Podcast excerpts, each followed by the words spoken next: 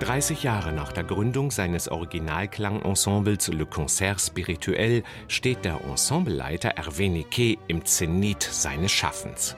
Keiner in der französischen alte Musikszene ist derzeit spannender, zupackender und genauer als der Cembalist, Sänger, Chorleiter und Dirigent Hervé Niquet.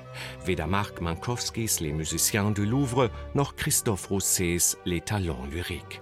Seine Ausnahmestellung im französischen Musikleben verdankt Niquet seinem enormen Sendungsbewusstsein und seiner geradezu besessenen Detailarbeit.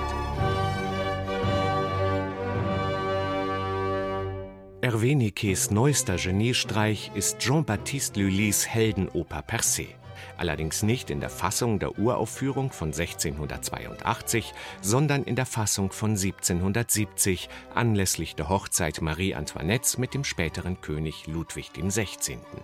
Lullys überaus erfolgreiche Tragödie en Musique wurde allerdings rund 90 Jahre später nicht als unantastbar betrachtet. Lullys Nachfolger bei Hofe veränderten rund 50 Prozent des Notenmaterials, strichen, ergänzten und passten es dem Zeitgeschmack an. Was aus dieser posthumen Teamarbeit herauskam, ist eine der schönsten französischen Barockopern überhaupt.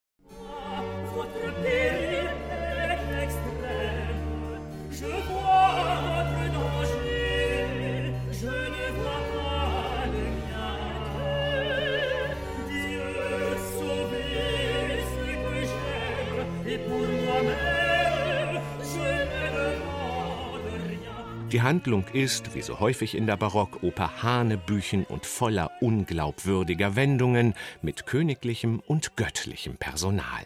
Hier ist es der Göttersohn Perseus, der um die Hand der Prinzessin Andromeda zu gewinnen, diverse Heldentaten vollbringen muss, das Haupt der Medusa abschlagen, Meerungeheuern im Sturme trotzen und eine königliche Intrige zerschlagen.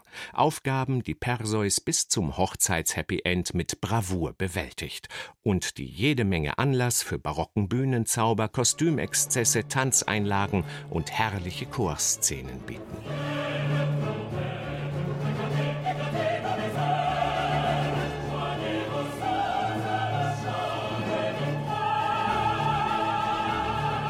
Vielleicht liegt es am Genius Loki, denn im prachtvollen königlichen Theater von Schloss Versailles zündet Hervé Niquet ein wahres Feuerwerk der Emotionen und musikalischen Höhepunkte.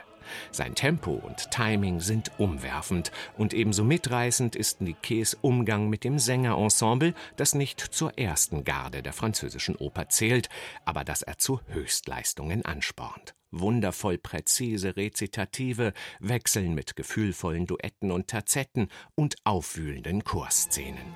Und das dreisprachige Booklet-Buch dazu ist so üppig ausgestattet wie eine Barockoper.